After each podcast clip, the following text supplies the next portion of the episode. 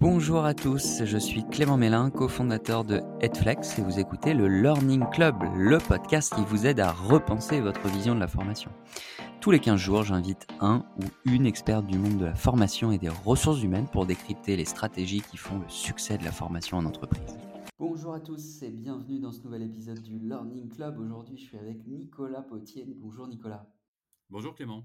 Alors Nicolas, euh, tu es Global VP of HR People Development and Learning. Tu vas nous en dire plus sur euh, euh, ton, euh, ton, quotidien, ton, job. Et surtout, on va préciser que c'est d'une entreprise très connue de tous, puisque c'est L'Oréal.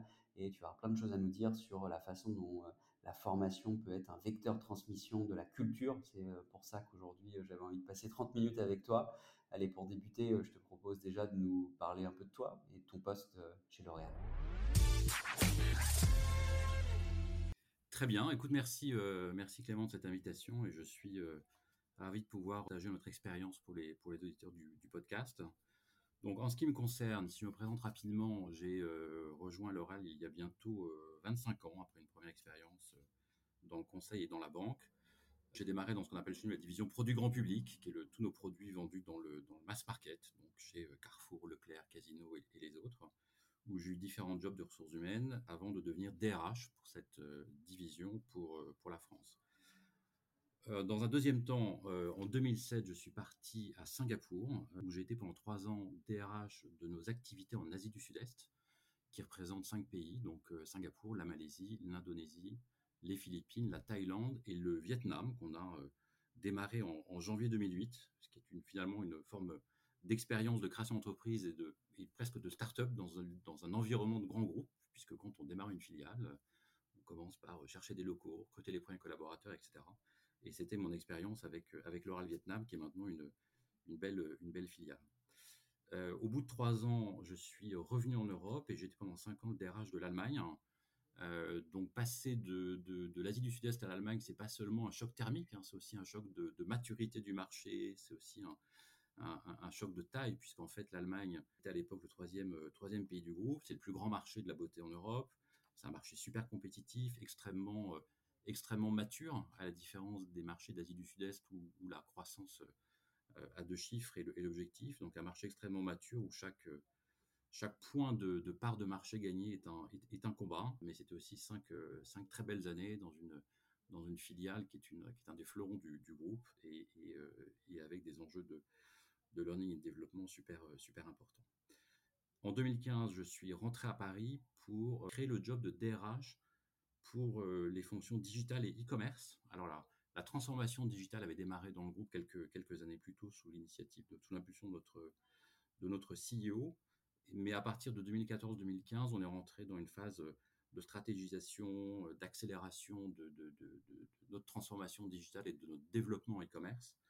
Donc c'était un job vraiment, euh, vraiment passionnant au cœur des, au cœur des enjeux d'organisation, de, ways of working et, de, nouvelles compétences. Donc un, job autour de trois grandes, trois grandes priorités, j'ai envie de dire. Tout ce qui est capabilities building, il fallait euh, recruter des compétences qu'on n'avait pas. Le deuxième volet, c'était naturellement euh, upskiller en interne. On a lancé un programme massif de digital upskilling qui a, qui a touché des dizaines de milliers de personnes très très vite pour pouvoir transformer l'organisation. Et, un troisième enjeu d'organisation d'operating model. Le digital a touché la compagnie dans l'ensemble des étapes de la, chaîne de valeur, en fait, hein, depuis la RNA, les usines, la logistique, le marketing et les ventes, naturellement, mais jusqu'au service client, au service consommateur, c'est l'ensemble de la chaîne de valeur du groupe qui a été impacté par, par les technologies digitales et par l'émergence très rapide du e-commerce. Donc, ça a été pendant pendant un peu plus de six ans euh, un, travail, euh, un travail exceptionnel de transformation du groupe et de montée en compétence de nos, collaborateurs. Et j'ai euh, repris il y a un, peu moins de deux ans les activités people development et learning, pour le groupe, sachant que ça s'inscrivait pour moi dans une forme de continuité assez naturelle de ce que j'avais fait auparavant. J'avais dans un premier temps en Asie découvert la puissance du learning comme vecteur d'engagement des collaborateurs et comme vecteur de croissance du business. Et puis dans mon dernier job sur les, enjeux digitaux e-commerce, euh, toute la roadmap de upskilling avait été au, centre en fait de, notre agenda de transformation digitale. Et ça m'avait euh, préparé, j'ai envie de dire, à prendre cette responsabilité plus globale pour le groupe de people development et de, learning. Alors, juste en termes de, je parle de people development and learning, c'est peut-être le moment de préciser euh, ce que ça veut dire pour nous. Donc, le learning, je pense que c'est plutôt assez clair pour tout le monde. C'est l'ensemble de nos programmes de formation pour l'ensemble de nos collaborateurs dans le monde. Et j'ai également la responsabilité de, on tous les programmes et tous les outils qui contribuent au développement de, de nos collaborateurs, sans que ce soit en tant que tel des programmes de formation. Donc, je parle du mentoring, euh, du coaching, de notre process d'onboarding qu'on soigne particulièrement, de tout ce qui est performance management. Donc, tous ces outils de développement qui ne sont pas des programmes de formation, mais qui contribuent fortement au développement euh, à la fois de nos collaborateurs et des organisations. Bah, merci pour euh, cette introduction et, ton parcours. On voit que tu connais bien la maison L'Oréal. Ça fait maintenant un petit moment que tu, es. Tu me disais en préparant ce podcast euh, que euh, L'Oréal, c'était une entreprise présente dans 50 pays, si je ne me trompe pas. Et tu viens de le dire, l'onboarding est un élément clé puisque vous avez, pareil, si j'ai bien noté, 15 000 collaborateurs qui sont onboardés par an, donc un gros sujet de formation. Est-ce que tu peux peut-être nous en dire un petit peu plus sur la façon dont vous gérez tout ça? Oui, bien sûr. Alors, on est, on représenté dans une cinquantaine de pays via des filiales, mais je te rassure, Clément, on peut trouver nos produits dans quasiment les 160 euh, et plus pays du monde, via différentes formes de représentation ou de, ou, d'export, mais on a une cinquantaine de filiales dans le monde. Donc effectivement, on recrute, beaucoup chaque année. Alors on recrute parce que le groupe se développe hein, et que nous sommes, en croissance. et c'est vrai que dans ce contexte-là, on accorde un soin particulier à, tout le process d'onboarding qui démarre en fait pour nous avant même le premier jour, euh, puisqu'on a déployé un dispositif en interne qui s'appelle Red Carpet et qui prépare en fait l'arrivée de nos collaborateurs sur le plan logistique où on leur dit euh, où ils sont attendus, comment ça va se passer. Euh, ils ont un petit message de leur futur patron qui les accueille. On essaye dans la plupart des pays de leur envoyer en, avance le laptop, le matériel, etc. etc. Euh, donc ça commence avant le avant l'arrivée dans l'entreprise et puis ça, ça, peut durer ça peut durer 3, euh, 6 ou 9 mois selon les pays, selon les jobs qu'ils vont reprendre derrière.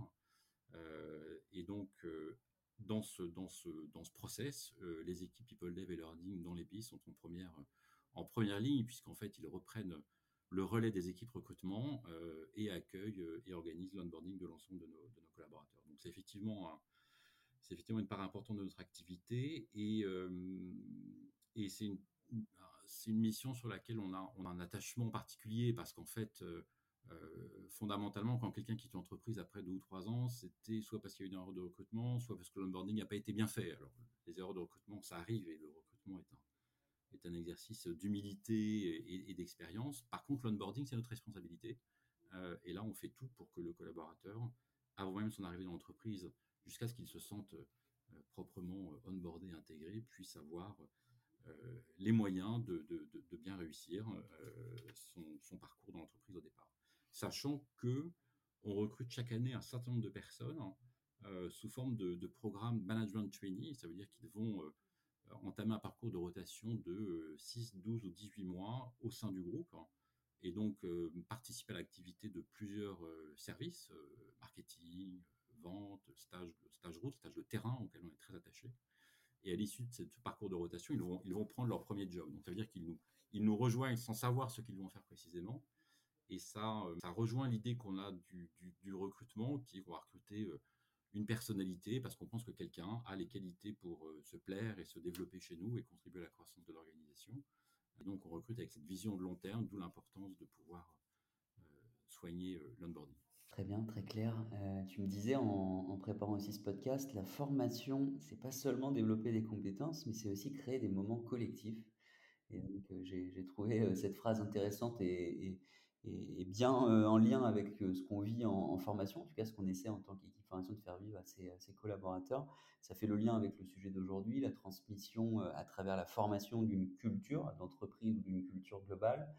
Comment vous gérez tout ça chez L'Oréal avec, euh, j'imagine, des ambitions assez fortes, mais beaucoup de challenges alors en fait, si tu me permets Clément, je vais peut-être un peu revenir, faire un peu d'histoire, revenir, euh, revenir en arrière parce que, euh, l'histoire explique aussi finalement la, culture learning de, de, l'organisation et son positionnement aujourd'hui. Alors moi, je dirige aujourd'hui un département qui a été créé, qui a été créé il y a 52 ans, en 1971 qui a été créé par, par le patron à l'époque de l'oral, qui s'appelait François Dalle, et qui était euh, un patron très engagé dans les sujets de formation et très convaincu de la force et de la puissance du double projet économique et social dont il était, euh, dont il était un, fervent défenseur. Donc c'était il a notamment été un des fondateurs d'entreprises et personnels, de l'Institut de l'entreprise, du CELSA et, du CEDEP, qui est une institution avec laquelle on collabore toujours 50 ans. Et en fait, le département, ce département a été créé à l'origine avec un nom, avec un nom qui, était éducation permanente. Évidemment, ça sonne un peu désuet aujourd'hui, mais en fait, le, choix de ces termes a ancré la façon dont on voulait positionner le développement des collaborateurs dans, dans l'organisation. Donc le nom a changé depuis. Mais cette idée d'éducation permanente, éducation, c'est à la fois des hard skills et des soft skills. Hein. Et permanente, il y avait cette idée euh, assez naturelle aujourd'hui, mais, mais j'imagine, je n'étais pas là, mais j'imagine très moderne à l'époque que euh, c'était tout au long de la vie, avec une vision long terme, euh, avec cette idée que quand on recrute quelqu'un, c'est pour le long terme. C'est vraiment un, principe qui est au cœur de la stratégie ressources humaines du groupe et qui, et, qui s'inscrit au plus haut niveau de la compagnie, puisque le, on va fêter l'année prochaine nos 115 ans et on aura eu seulement 6 euh, CEO en, 115 ans. Donc c'est aussi la, la continuité du management qui, euh, qui drive la continuité de la vision, vision ressources humaines.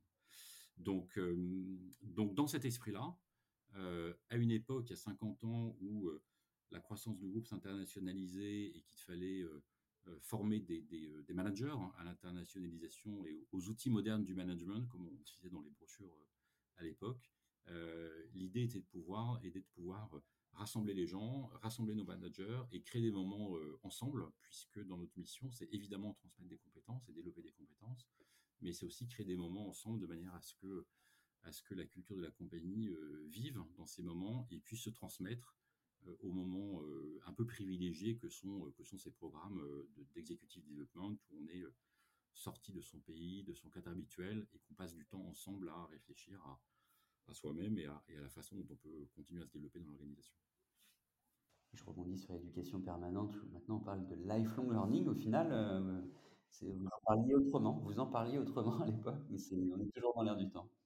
Ok, euh, un autre sujet euh, dont je voulais parler avec toi, c'est le fait qu'aujourd'hui, encore plus je pense chez L'Oréal, de ce que j'ai compris de nos, échanges, la formation est un vrai levier pour aller embarquer et aller former les futurs leaders et surtout la, future génération de leaders. Je pense que c'est le gros challenge de toutes les entreprises qui nous écoutent.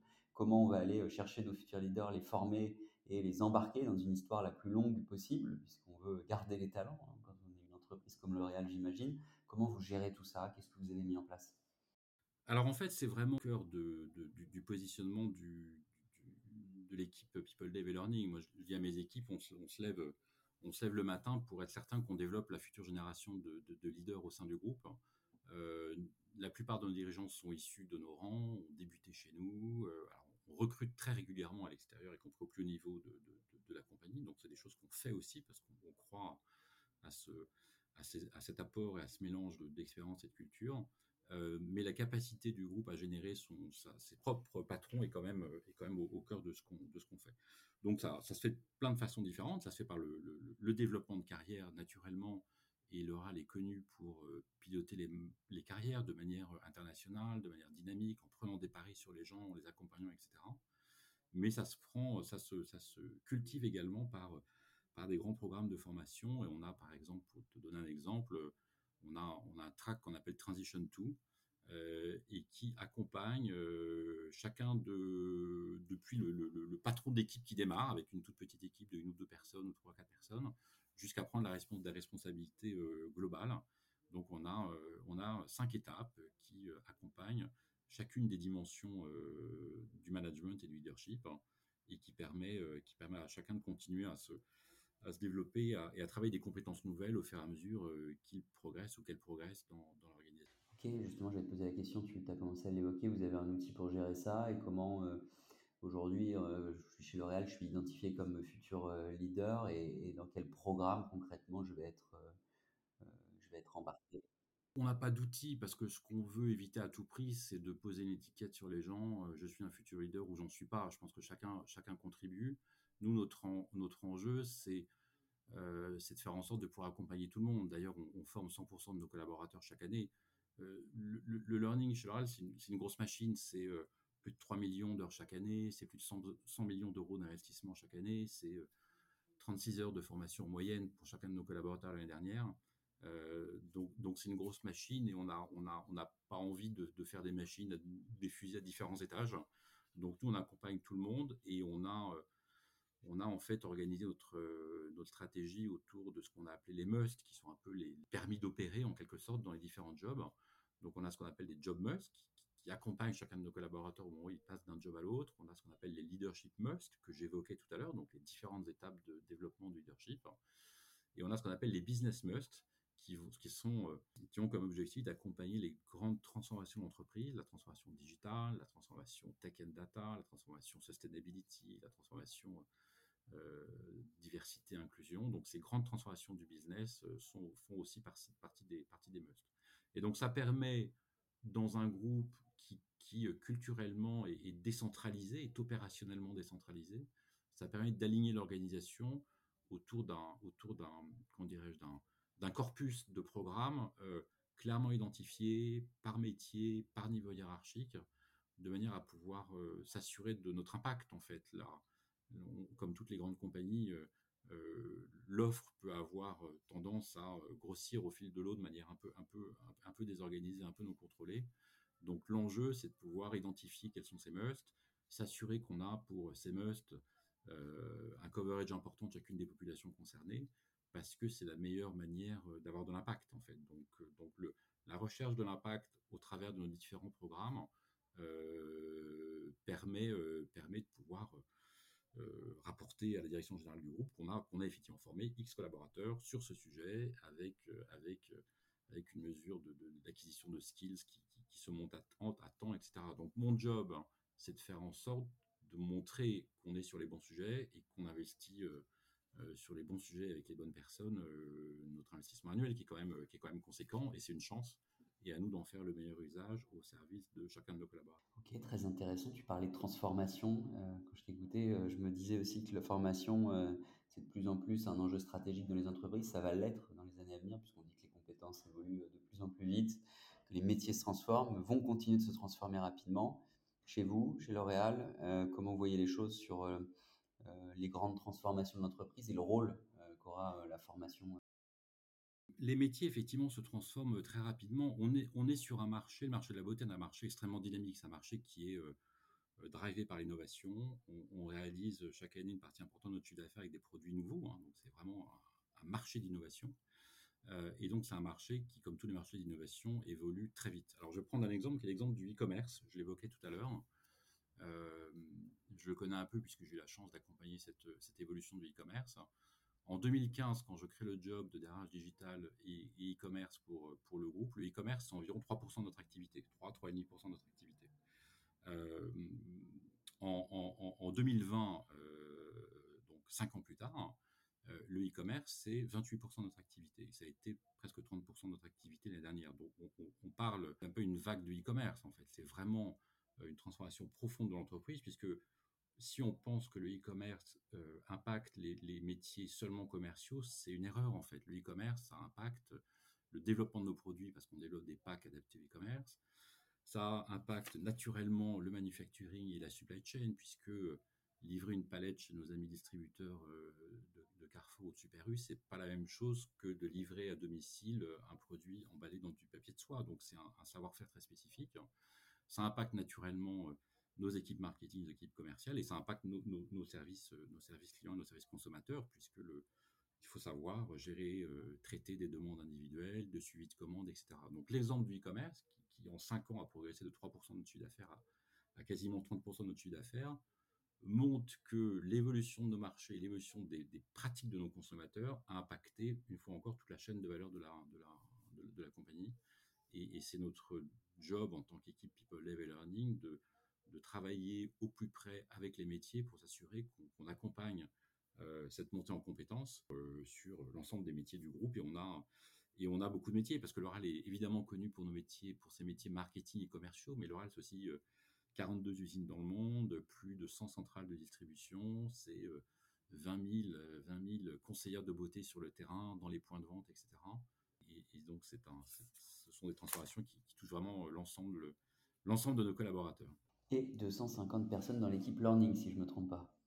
Et effectivement, on a, on a 250 personnes dans l'équipe Learning au total. Alors, on a euh, on est organisé de telle manière qu'on colle en fait à l'organisation du business. Donc l'organisation People Development et Learning. Moi, j'ai un patron People Development et Learning par division. On est organisé par quatre divisions qui recoupent peu ou prou nos, circuits de distribution.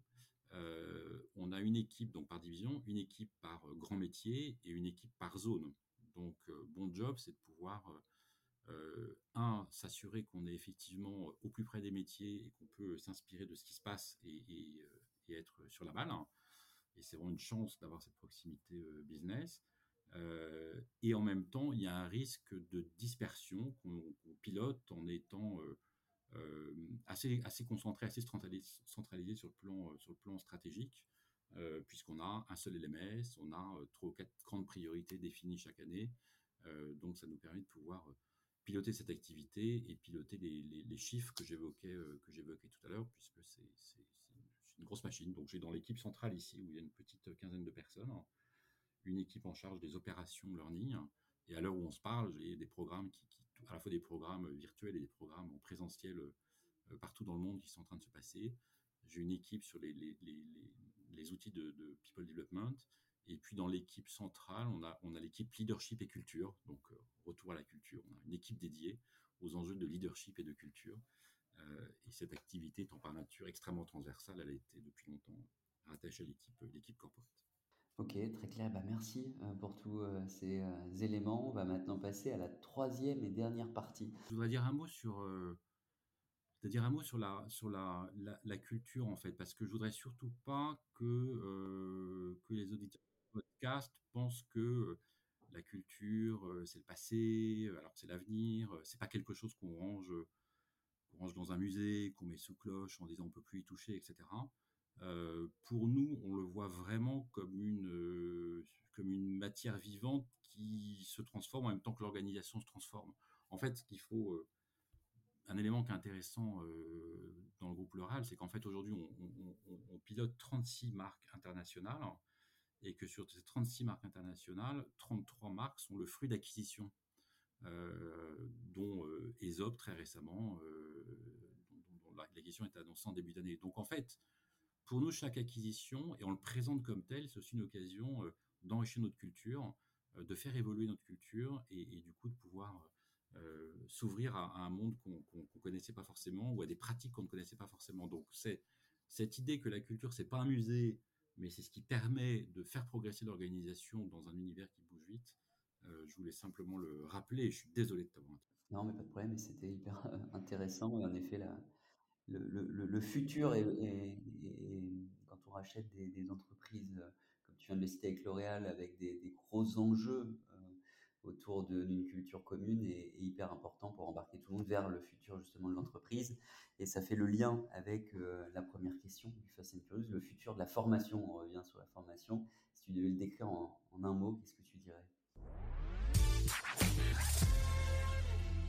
Alors moi je, je, dirais le alors c'est deux mots je dirais c'est le grand mix pour euh, reprendre le slogan d'une radio que j'aime bien avec euh, d'un côté des compétences qui euh, deviennent hyper spécialisées et hyper techniques et qui évoluent en plus à la vitesse de la lumière, euh, et de l'autre euh, des compétences très comportementales autour du critical thinking, de la curiosité, de l'analytical thinking, donc tous ces enjeux qui permettront, face aux nouvelles technologies, de, faire la part des choses et de pouvoir prendre le recul nécessaire pour maîtriser ces nouvelles technologies, en tirer le meilleur sans se laisser embarquer dans, des univers euh, non maîtrisés. Donc je trouve que le, grand mix est, un bon, est une forme de, futur qui m'intéresse.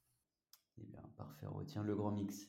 Un outil de formation que tu souhaiterais partager avec nos auditeurs? Euh, J'apprécie, d'une manière générale, je trouve que les outils de self-assessment, quand ils sont bien faits, euh, sont des outils puissants pour déclencher l'envie d'apprendre. Nous, on avait développé avec, avec un certain nombre de partenaires académique et d'entreprise un, outil de d'assessment, de, de, maîtrise du marketing digital. On avait fait ça il y a 6 ou 7 ans, qui a été passé par nos 5000 marketeurs euh, chaque année, etc. Et en fonction de leurs résultats, ils recevaient un programme de formation individualisé. Et je trouve que ces, ces outils de self-assessment, c'est quand même un levier puissant pour déclencher l'envie d'apprendre. C'est avec cette idée que la formation, c'est comme un muscle. Plus on apprend, plus on a envie d'apprendre. Donc le plus dur finalement, c'est de déclencher le muscle. Donc j'aime bien ces outils-là quand ils sont quand ils sont bien faits. Et après, il y en a des très bien et d'autres moins bien, mais ça c'est.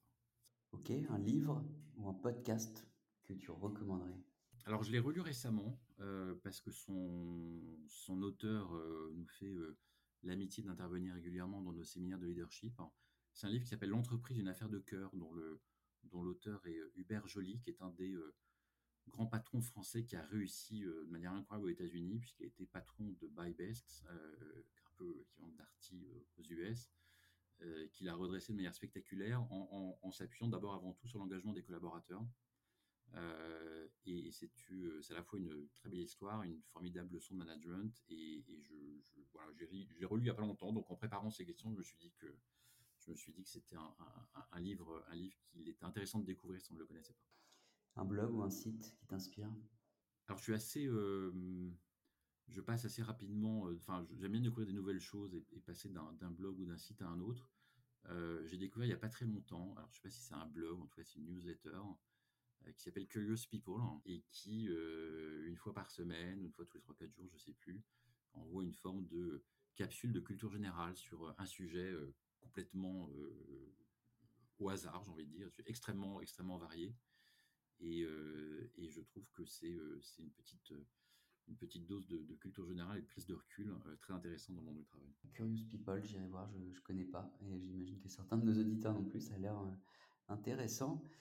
Qu'est-ce qui fait, Nicolas, et c'est mon avant-dernière question, que tu as envie de te lever chaque matin? Ce qui me donne envie de me lever chaque matin, euh, c'est que je crois qu'on a la chance d'être dans un métier où on peut avoir un impact sur la, vie des gens. Alors ça paraît, euh, ça paraît un peu grandiloquent quand je dis ça.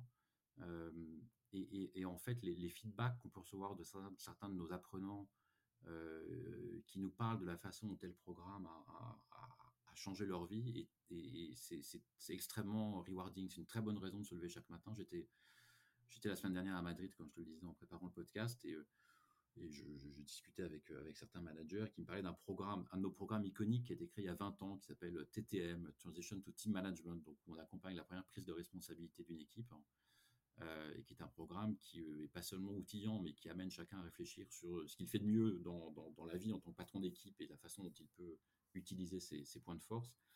Et, quelqu'un me disait la semaine dernière à Madrid, ce, programme, je l'ai fait il y a, je l'ai fait il y a 8 ans, je m'en souviens encore, il a changé ma vie. Et, je trouve que c'est une très bonne raison de se lever chaque matin. Bah, hyper intéressant. Et une dernière question pour toi, euh, Nicolas. On arrive au, bout de cette demi-heure ensemble. Est-ce qu'il y a quelqu'un, je reformule ma question, qui pourrait venir dans le Learning Club et qui pourrait inspirer nos auditeurs? Penses, euh, tu penses à quelqu'un en particulier? Alors, je pense pas à quelqu'un en particulier, mais je pense à, un métier en particulier je trouve qu'à un moment où le, le, learner engagement est quand même un sujet dans la plupart des, pour ne pas dire dans toutes les organisations, je trouve que ça serait intéressant que tu puisses faire venir quelqu'un qui est un pro de l'advocacy ou un community manager ou un influenceur, des gens qui maîtrisent les leviers de l'engagement. Et, c'est quand même un sujet sur lequel, sur lequel on, est, on est tous, quand j'écoute ton podcast, je, vois à quel point c'est un sujet transversal. Et je pense que les, on aurait tous euh, intérêt, ce serait vraiment intéressant de regarder les, les, les, pratiques du, consumer engagement parce que je pense que sur certains sujets, on n'est on est, on est, on est pas loin.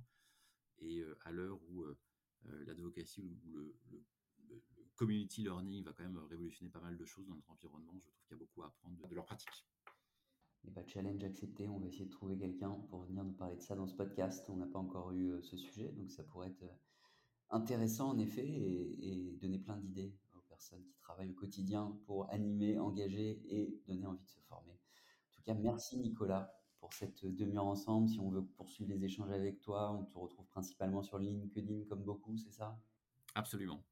Et eh ben merci, c'était euh, passionnant. Merci à tous de nous avoir écoutés. On se retrouve prochainement pour un nouvel épisode du Learning Club. Merci d'avoir écouté cet épisode du Learning Club. Je compte sur vous pour noter le podcast et en parler autour de vous. Et n'oubliez pas, si vous avez des besoins en formation digitale et que vous aussi, vous voulez transformer ou repenser votre offre de formation, toute l'équipe Edflex est là pour vous aider et vous accompagner. De mon côté, je vous dis à très vite pour un prochain épisode du Learning Club.